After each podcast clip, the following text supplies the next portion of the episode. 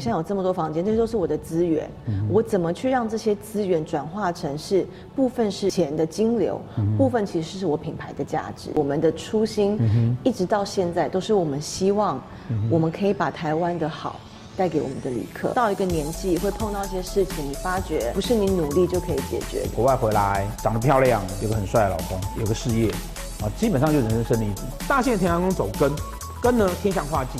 刚好冲他的命，守护家庭这件事情是他这整个十年的功课。命宫是空宫，一堆人啊都担心命宫空。OK，大家好，我们国际紫微学会啊，哈，呃，接下来开始呢会呃做一系列的哈，一系列的一些，我们会寻找一些在社会上啊，嗯，很不错的一些人，哦，很有质感的一些人，呃，他们在生命中呢会对曾经对自己的生命啊会有一些奋斗的过程，然后来。做一些访谈，然后由这边呢来讨论他们的命盘。为什么会有这个节目呢？因为很多人都会希望说，呃，我能够去对一些人的命盘去做解析。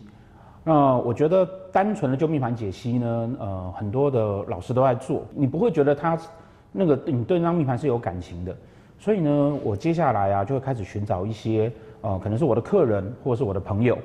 嗯，他们在这个台湾的社会阶层里面呢，都是一些在生活中曾经为自己的生活非常非常努力的，对生命很有感触的一些人啊，然后来做一些访谈，由他们的故事来去讨论他们的命盘。嗯，今天是第一集，那我找了在台北啊饭店圈里面非常非常有名的啊 Home Hotel 的执行长，他的饭店呢做的非常有质感，台北的艺文圈的人呢都非常知道一间饭店，那我们就欢迎他，对。大家好，你的饭店啊，在台北是非常特殊的，哦，非常特殊的。然后很少有饭店可以把它经营的这么的温暖，然后这么的有艺术气息。那你是怎么开始这件事情？我在做饭店之前，其实我不是饭店界的。嗯，我觉得，因为我之前就是做行销、做广告，嗯，所以我们从另外一个角度去思考。饭店的经营模式，嗯，所以我们可以打破很多的框架。那对我来说，其实，呃，我是一个一直不断想要有新鲜事情发生的东的的人。所以如果说我们只是做一个一般的饭店，其实不外乎就是住宿嘛，嗯，好，餐饮的东西。所以我们一直在想说，如果一个饭店，它还可以赋予什么样子的价值，或是它可以创造什么样有趣跟好玩的东西？嗯，那它不是只是卖一个房间。对，所以那时候我们在做的时候，我觉得当初我们第一家在新义计划区的时候，嗯、也迫使我我会去思考，是说我怎么样去做差异化？因为我们之前做广告、做行销，想永远都想的是怎么做差异化。那呃，在那时候在新义计划区，其实只有国际五星级品牌。嗯。如果我要跟他们不一样，我要强调什么？那因为我的背景，其实我呃从小，其实我从十岁出国，在国外长大，然后我在学习的主要学习或者塑造我这个人的观念很重要的一段时间，我都在国外长大。嗯、那呃，我回台湾的时候，其实那时候会有一个所谓的 identity，就是我这个人到底是你是台湾人，你是国外回来的，你你到底是在哪一个 category？所以，我有点想要把它综合说，其实台湾有很多很好的人事物，或者是设计，或是很有质感的东西，可是我们反而没有去强调它。嗯，所以我反而觉得饭店是一个最好接触国外旅、国外的人、国外的旅客的地方。嗯，所以如果在饭店里面，我们把它可以形成是一为一个宣传台湾的平台，它会非常有趣。嗯，那呃，我觉得一个我们当初二零一一年开始的时候，台湾的设所谓的设计旅店或设计饭店是几乎没有的。嗯，对。那呃，我们也很幸运的在那个时候刚好所谓的文创这两个字开始。可是我们刚开始在做的时候，其实我们思考逻辑不是文创，我们只想做一些不一样的东西。我们的初心一直到现在都是我们希望我们可以把台湾的好带给我们的旅客。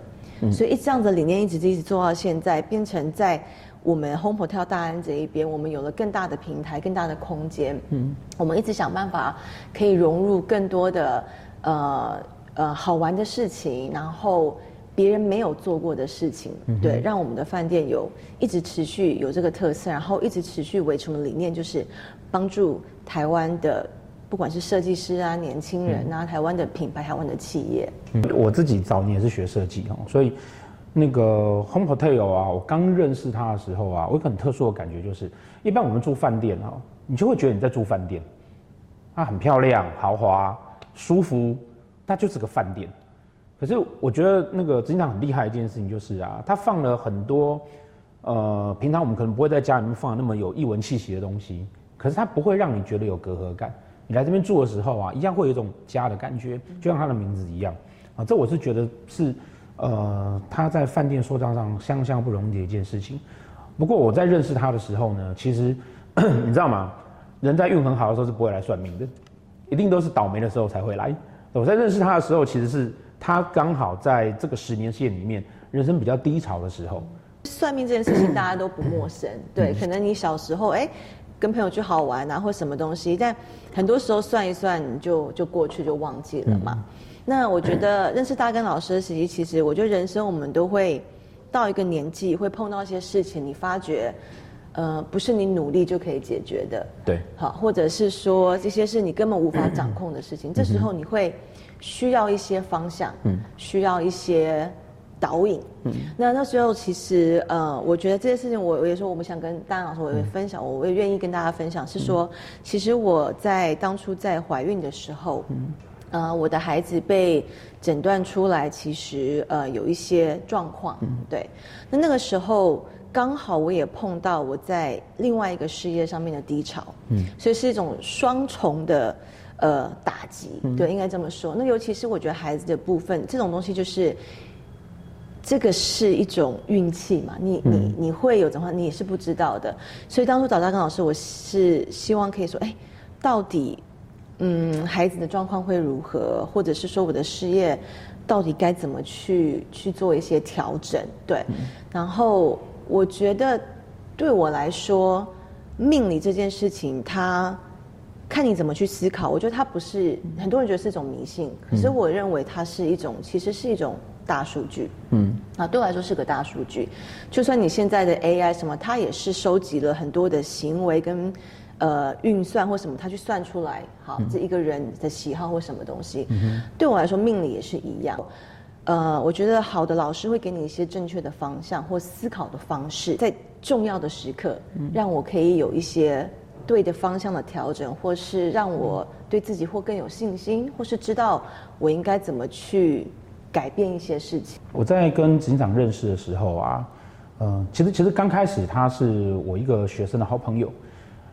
然后刚认识他的时候呢，我就觉得，哎，他，他其实就是我们一般人，呃，可以这样说，就是我们一般人讲的人生胜利组，哦，就是呃，家庭还不错，然后国外回来，长得漂亮，然后那个呃，有个很帅的老公，然后有个事业，啊，基本上就是人生胜利组。人生胜利组基本上到底要算什么事情？哦，大家算什么？可是实实际上。现实的情况呢？呃，就我很多这样子的客人，每一个人不管他的外表多光鲜亮丽，他内心总是有他那个当下他想要去必须要去面对跟解决的问题。就像我们那个盘上面煞星不可能都不存在一样。呃，在跟他深聊之后呢，他才知道说啊，他其实嗯、在那个当下是有一些事业上的一些疑惑，不知道该怎么办。那当然后来又发生了她怀孕的事情。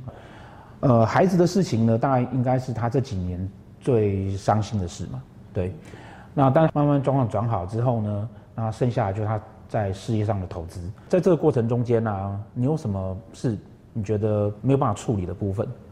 应该这样讲，刚老师讲的，我我可以被定义所谓的所谓的人生胜利组。对，嗯、我在在那一个时间点之前，我觉得我做什么事情好像嗯，我都会成功。嗯，对，所以我对自己充满了很多的信心。嗯，然后呃，我后来发觉我投资了一个呃我不熟悉的产业，嗯、那在这个当下，我有一个也是一个莫名的信心说，说哦没有问题，一定可以的。嗯、可是当然后来我我碰到了很多的困境，我碰到了很多、嗯、呃我无法解决的事情。嗯，对。那这当然在我的人生当中是呃很重要的一次的一个跌倒。对我在这个。这一个投资我也，呃，赔了很多钱，就是赔了很多自己的钱。对，嗯那嗯，但是我觉得这个学习让我变成是现在更好的经营者，都会跟很多人说，你一定要做一件你有热情的事情。嗯，啊，为什么呢？是因为我觉得热情是帮助你去度过你最困难的时候。嗯、所以做一件事情的时候，热情不是让你开心的。嗯，啊，热情不是让你开心，热情是说在你最困难、最困难的时候，这个热情要帮你撑过去最困难的时候，才能够撑过去，才能撑得过去。嗯、其实说实话，做餐饮这块事情。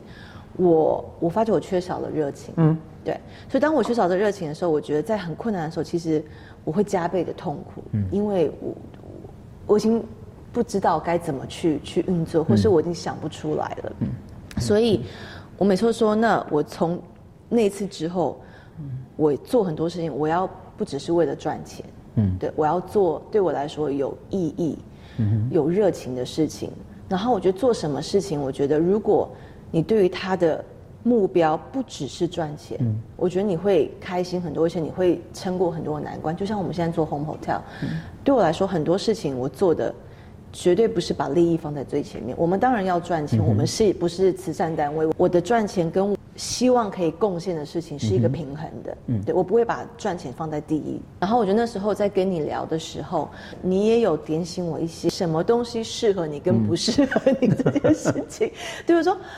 啊，你应该早点跟你聊一下 啊。对，这个可能就不会去做餐厅，是这么适合我。对对对，我不知道命盘有没有，但是我会觉得一个我的个性的好处是，呃，在当下很痛苦，可是后面我都会发觉，这一切都是有原因。我相信发生什么都是有原因的。OK，我刚刚执行长啊，他聊到一个事情啊，其实际上是我在教学上面，然后甚至我在跟很多客人啊，在讲这个观念。我们这一行啊，常会碰到人家来问我说：“啊，老师，我到底适合做什么？”我今天在录影前呢、啊，才接了一个呃美国的客人哦，他也是这样子问我哦，呃，我们到底适合做什么？哦，尤其现在那个因为疫情的关系啊，嗯，很多人呢本来在中国工作，他现在都要回到台湾来了。我还是在被人家问说：“老师，我到底该做什么？”那很痛苦的是呢，大部分的客人呢，他们都很失望啊，付了这么高的那个钱找我算命，就我给他的答案是。你喜欢做什么就做什么，就我相信绝大多数的客人哈，可能那个现场有些网友哈，有来找我算过命，一定有这种感觉，他不负责任。我付了这么多钱，你就告诉我说你喜欢做什么就做什么，呃，但是我必须坦白来讲啊，哦，刚刚执行长证明了哦，我也是这样跟他讲，你喜欢做什么就做什么。为什么这样子说？这中间呢要讲一件哈，就是说传统命理呢。他会去依照不管是五行，或是依照呃他们可能设定出来的那个什么星代表什么意思，去建议你要做什么行业，好，但这种建议方法啊，其实有很有个很大的问题哦，什么问题呢？就是说，譬如说呃，一般人家会讲说什么武曲星在官禄宫做命宫的人，他适合去做当警察、武职去做加工业。问题是武曲星，它代表只是你刚毅的个性，你在工作上面呢是一板一眼的。那当警察适不适合？那如果他是他的警察是公关组呢？那他也不能一板一眼呐，对不对？在你喜欢的事情里面去选择适合你工作态度的工作，那个才是比较重要的。年轻的客人，我们都会告诉他说，你喜欢做什么就做什么。那真的年纪很大的，我还是会跟他这样子讲，因为你都已经年纪这么大了，你还不做你喜欢的事情，要干嘛？譬如说你喜欢做的是艺术家，那我会告诉你，你做艺术家这一块，你到底在这一块行业里面，你适合的角色是什么样子？OK，你喜欢开店，那我会跟你讲说，你适合开哪一个类型的店，然后怎么样经营。哦，但是我们只给予这样子的建议，可是真正要去做决定了，还是你必须要去寻找你自己的内心，你真正要的是什么东西？哦，真的要有什么东西？那呃，我觉得执行长一个很棒的事情就是啊，呃，他经营的饭店呢，是完全凭照着他的内心，就是他他完全去做一个他自己都会想要每天来住的那样子的饭店。哦，所以这也是为什么他成功的原因。哦，坦白讲，他的饭店啊，其实以行情来说算是有点贵的，但是住房率还是非常好，因为大家很喜欢，但大家觉得来那个钱花的有价值，有质感。当他提到说那个他他在开店的时候呢，台湾正在流行文创啊这些东西，文创这个事情啊，很多人在喊，有很多人在做，但是呢，他是我看到他真正落实这件事情的人哦。就我所知道呢，他开放了他的呃饭店的空间来呃免费的让那个好的艺术家可以进来做展示，哦，让好的艺术家有曝光的机会。因为疫情的关系嘛，所有的饭店业现在应该都很惨。桃园机场，桃园机场啊关掉了五间餐厅，呃，台北市整个饭店业是哀鸿遍野。哦，那 Home Hotel 在这样子状况里面啊，你们有什么想法？跟大家一样杀价？也应该说，我觉得绝对也是很惨，就是对，就是我们很，我觉得做什么事情我们都很实际的讲，就是说，其实这个东西一定是全面影响观光产业嘛。对。那呃，在这个时间点，你做出什么样的，大家不来就是不来，对。嗯、所以当然那。呃，任何的企业到这种，或者是我们觉得最快的就是所谓现金流嘛，对不对？我们就先杀价。对啊，就是现在大家都在杀。对，杀杀杀，我至少有一些部分钱进来，让我可以有现金流。但是，呃，我我自己在看，是我觉得杀价都是永远是我最不想要去做的一件事情哈。嗯嗯、那我觉得杀价其实。呃，在这个时间点，一杀价到底有没有用是一个问号。嗯。二，其实杀了价之后，你的品牌的价值，但是我我我不会去说别人杀价不好。那我觉得每个人有每个人的想法，只是在于我的思考逻辑是说，嗯，既然事情发生，我们我们去面对它，我们要去处理它，我们要去想办法找 solution。呃，我反而思考的就是说，好，那我现在有这么多。呃，空的房间，我怎么去让这些资源转化成是部分是钱的金流，嗯、部分其实是我品牌的价值，嗯、所以我们开始做了很多呃，包装很多不一样的特色的课程。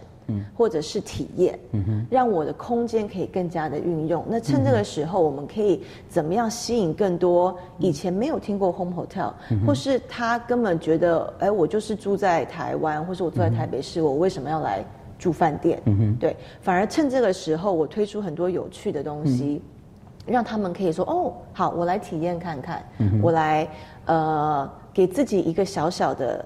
vacation，嗯，你知道现在很流行 staycation 嘛，嗯、就是说在你的城市里面找一个饭店去住，嗯、然后给自己一个小小的 break。嗯、尤其是我觉得现在这个当下，我对我的未来，我对我的事业，我对我的工作不安，嗯、或者是我心里的不安，嗯、甚至是我觉得到可能不用这么深，是说我还是想跟朋友聚会啊，嗯、可是我不敢去这种人挤人的地方、嗯、或什么。那。我有什么样的选择？所以，我们开始从不同消费者的心态，嗯，去开始安排各种不一不一样的活动，嗯，然后让它在这个空间发生。危机就是转机，嗯，而是在这个时候，我怎么样让这些资源变成是活化的，嗯，而不是只只是在那边等着大家花很低的钱来住。嗯，有听我的影片，或者是那个呃有参加我的趋势讲座，应该都会知道说啊。我大概在很早很早以前呢、我就跟大家谈一件事情，就是台湾的产业要转型，然后台湾接下来会有很好的融景。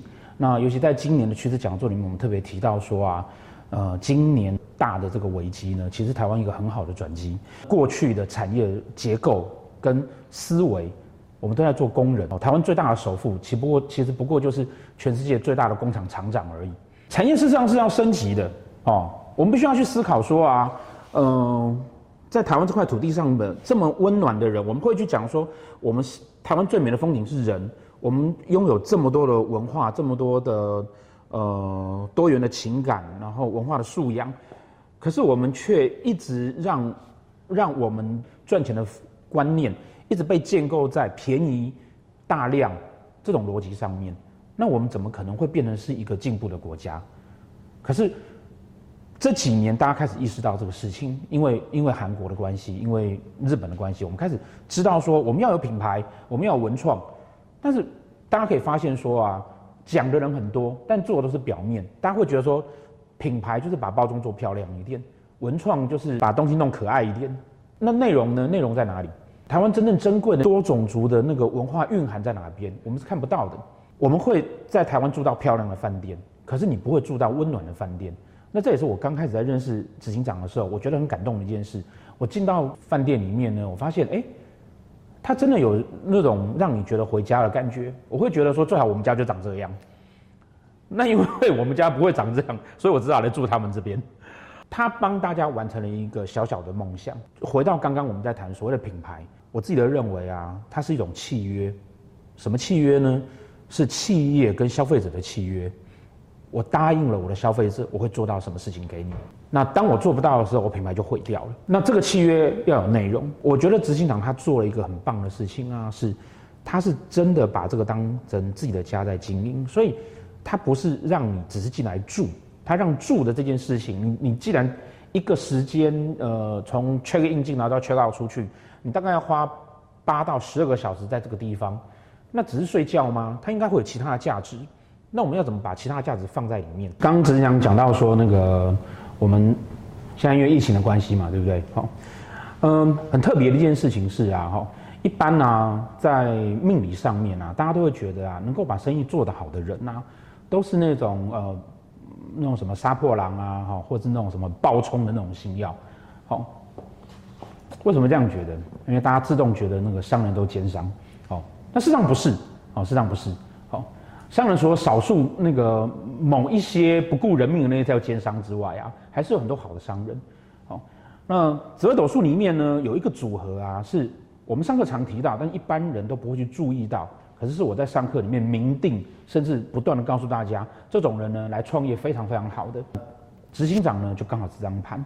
好，执行长呢，我们从这个命盘上面来看，哈，他的迁移宫呢是太阴天同，哦，然后命宫是空宫，哦，命宫是空宫。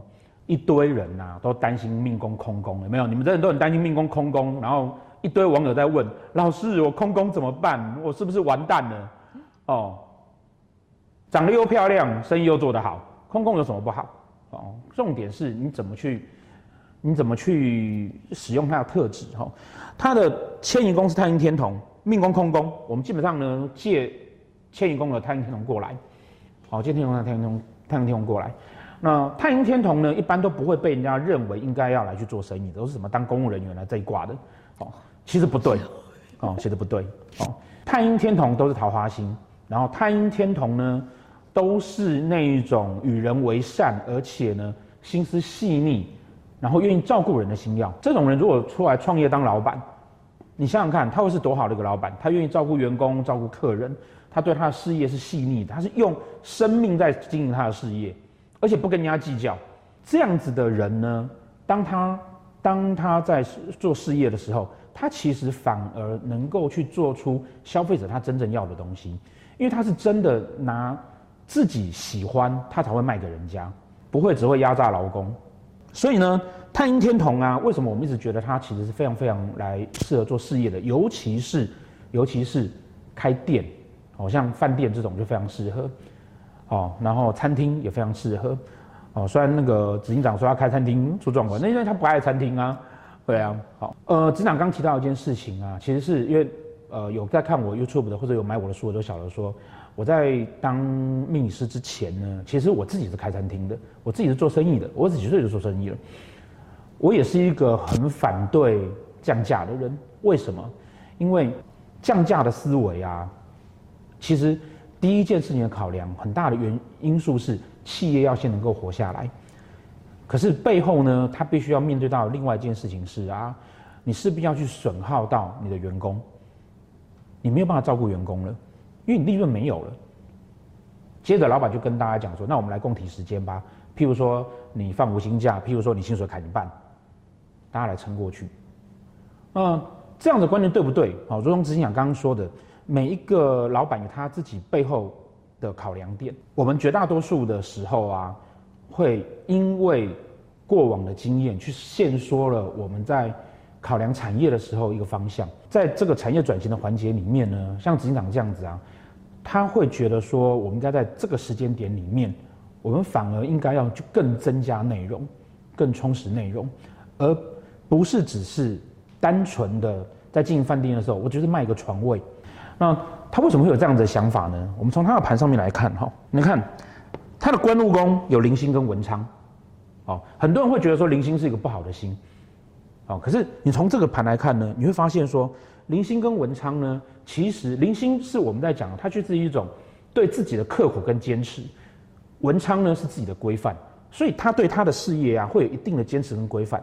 他的对宫是天机跟天梁，有没有？天机跟天梁也是一个被大家一直讲说说这个人啊，怎么有办法来做生意哦？基本上就是去当那个公司的高阶主管就好了。哦，这也是我们常在课堂上常跟大家谈的，就是啊，人生没有这个绝对的可能性，命理绝对不能用很制式的逻辑去看它。机梁跟文曲呢，哦，在他的官禄宫对宫，让他在经营事业的时候，可以那个文曲星让他可以有更多的细腻，然后更多的情感，然后机梁呢，可以让他有更好的知识跟能力去判断市场的状况，然后再加上他的铃星。哦，所以他会愿意在市场有动荡的时候去有所坚持，而不愿意去放弃，而不愿意放弃。对，那这样子的特质呢？好，这样子的特质呢，在他的本命上面，影响了刚刚他呃跟我们介绍他对他自己从家族的事业，然后到自己的事业，然后到自己的人生，嗯，去做的努力。好，那我们从他的那个大限来看，好。讲大限就要讲到他的岁数有没有？虽然他看起来不太像这样子哦，他的岁数啊，大概在这个大限呐、啊，哦，就是三十二到四十一啦，哦，那大家就自己去猜到底是哪一个哦，反正你有十年可以猜哦，三十二到四十一哈，三十二到四十一啊，你们会我们可以发现说啊，他走丁，这个田宅，这是他大限的田宅宫，大限的田宅宫走根，根呢天象化忌，刚好冲他的命。所以他这整个十年里面呢，家庭这件事情，守护家庭这件事情，哦，是他这整个十年的功课。那这整个家庭包含他的家族事业，包含他自己的家庭，哦，包含他的小孩，哦，他都在为这个事情做努力。那因为他他自己本身是太阴天同，他本来就是那种母亲的星曜，所以他的整个人生思考在这十年里面呢，都是在做这种众人的守护神、众人的众人的这种母亲这样子的概念。不管是他对他的员工也是如此。那画技在迁在大圣的迁移宫，而且是天象忌，所以那个内心的空缺在于说，他必须要去面对很多打破他原本想法跟原本生活的那个问题。哦，可是就是因为啊，他本来的那个太阴天通，跟我们刚刚讲的这个灵星跟文昌，能够帮助他在这个十年之内，好好的去度过这个难关。哦，这也是我们常说的啊，其实煞星不见得是不好的事。他有时候反而对你是帮忙，呃，因此呢，嗯、呃，刚刚执行长他就有提到说啊，呃，Home Hotel 事实上会在呃这段时间之内呢，把这个资源呢开放出来给谁呢？哦，除了呃过往的嗯、呃，他们把空间开放出来给艺术家之外呢，呃，Home Hotel 这边呢，他们现在开始有一系列的计划，我们会利用他目前空置出来的一些空间，然后举办很多活动，包括像我啊，对不对？我们这种穷命理师要办讲座没有没有钱租场地的啊，要办活动啊。租不起高级饭店的啊，哦，现在我们就有高级饭店，然后可以跟他们一起合作来办很多的讲座。接下来，呃，我们学会呢就会跟 Home Hotel 啊办一系列的呃对大家很有帮助的一些讲座。嗯，从现在大家很关心的工作、财运，always 有不管有没有疫情发生，大家都关心的爱情，好，那我们会开始办一系列很短的课程。以前呢、啊，我们租不起这么美丽的场地来给大家，因为执行长的关系。好，接下来呢，如果来报名我们的课程，你们就会在很漂亮的场地里面上课了。呃，我们可以来请执行长介绍一下，他接下来啊，呃，对于这些合作会有什么看法？呃，除了我们之外呢，呃，Home Hotel 也是希望说，如果说有一些呃觉得自己很棒的一些老师，好，呃，也可以来找他们谈接下来合作关系。如果这个公司在好的时候，对员工很好，我觉得在不好的时候，我觉得员工相对的也会体谅公司，一起做这件事情。对，所以这是一个互相的东西。那我我们其实很实际的预期，在三月份可能有很多的人要面临在于一些事业上面的。彷徨也好啊，嗯、我到底该下一步该怎么走？然后那时候我们就开始聊说，哎、欸，嗯、我们一直想要做一些有趣的事情。对，他之前住房率太满，你知道吗？我要借都借不到。对，危机就是转机嘛。对，所以我觉得在这个时候，反而觉得说，哎、欸，那我们是不是可以做一些帮助人们？嗯。找寻方向的东西，就像当初我我很迷惘的时候，嗯、发生了一件事情，是你没有办法掌控的，对对不对？就是你不是努力，或是你加倍努力，你就会成功，或是你就会更好。嗯、它需要一些专业的建议。一一般不相信算命的啊，有两个原因啦。第一个是他认识的算命师都很蠢，算不准；第二个就是他没有倒霉过。啊，对对对对对，对 倒霉。倒霉一次他就知道说人生不是只有努力就可以了。为什么我们三月份我们的合作第一个先推出的就是讨论事业这件事情，是我觉得是最因应当下人们在迷惘的时候，他需要一个方向。呃，我们不能够去期待老师说，我跟你说你就是做什么，对，而是一种给你一个方向，但是。人生是自己的，请要自己去理清很多事情。但是我觉得需要一个工具，在这个时间点，那是不是一个换跑道的好时机呢？因为刚好发生这些事情，或者是说，其实如果你坚持下去，有更好的未来呢？对，我觉得就是我们希望接下来这个是所谓的两天一夜的命理营吗？帮帮助你寻找自己的未来的命理营。那我觉得这个我们觉得很有趣的是。呃，你不只是了解自己之外，我们还会安排一个晚餐，让你可以呃，在一个小的小的呃人数里面，有机会跟一位命理老师直接的对于你的疑惑，然后可以跟老师沟通，然后或者是你对于你的命盘有什么问题的时候，你可以跟老师在晚餐的时候享用美食的时候，轻松的去更了解你下一步应该怎么做。那呃，我觉得。这个对我们来说也也是符合所谓 Home Hotel 在推广一些文化上面的一个很符合我们的我们的初衷。那我觉得不管是这命理啊，择友术也是我们的一个文化的一个部分。那呃，我很期待就是呃来参加的人，就是他可以一更厘清自己的方向，二我觉得给自己一个小小的度假感。对，脱离他现在的一些什么好好的一个度假，然后住个饭店很舒服的，嗯、然后呃又可以得到很多的资讯，那这是一个全新的尝试啦。嗯、我我目前应该是还没有任何人有有这样子的做，对，对，那为什么也敢这么做，也是因为。我也是亲身体验，我才敢推荐，对不对？对，对，所以这个也是很重要的。所以我们也是觉得找一个非常好的老师、嗯、好的团队，我们才可以呃推荐给我们的客人。然后我觉得这个是一个一个突破，一个创新。然后我也很期许说，这个可以实际上真的帮助到很多的人。长期有在关注我影片的或者我文章的朋友，一定会知道说，或者有来找我算过命的朋友，一定会知道说。嗯，我大概跟一般的命师比较不一样。上课的时候啊，我们会有考试，然后会要求你要能够算到说这个人哪一天发生了车祸，车祸到底是左脚淤血还是右脚淤血，这是一个很好玩的事情。因为常学生来上课之后，然后就来找我算命，或者是算命之后来找我上课，那他就问我说：“老师，你为什么那个上课教的东西跟算命的不太一样？”我们在上课的时候会要求极度的精准，可是我在算命的学时候呢，我却讲了极度的空泛，因此呢，呃很多客人其实上是不喜欢我的。那我为什么会这样子做呢？因为我觉得啊，人生不能被限制住。当我讲了什么事情的时候，你付了这个钱，而我讲了什么事情的时候，你很容易就去把你的人生被这个命理师，不见得是我，或者是别人，你就被控制住了。你觉得你人生只能这个样子？就好像我们刚刚讲那个执行长他的潘，书上告诉你太阴天同，太阴天同就是清官啊，你就只能去上班，天机天梁就当顾问。但实际上的情况却是，他是一个很适合经营事业的人，只要你选对了产业，哦，人生有很大的可能性。所以我的客人很奇怪，就变成是那个不喜欢我的就不喜欢我，然后喜欢我的呢，最后我们都变朋友。这个是我一直希望塑造出来的感觉。命理不该只是一个有一个人来给你指导方针，啊，所以我常会跟我的客人说。算命这件事情啊，哈，有的觉得我很准的，就是那老师，我明天我再来找你，我告诉他，你不要再来了，对啊，我们聊个天，然后了解一下你大致的方向。那小问题，我们像朋友一样，我简单回答你都可以。可是呢，你真正重要的是，当你在迷惘的时候，我们就像向导一样，帮你拨开那个人生的迷雾。可是路还是你自己在走的啊，所以后来我们跟职场就变成是很好的朋友。他有空就问我说，哎，那个他现在要投资什么公司，那怎么样？其实闲聊成分比较大，因为我我了解他命盘，我可以给出一个比一般朋友更精确一点的，然后对市场的了解更精确一点的建议，就是如此。我一直希望说啊，命理该是这样。那这也是为什么很多人觉得说要排我的咨询要排很久，因为我不太愿意咨询，我希望大家能够自己会自己了解。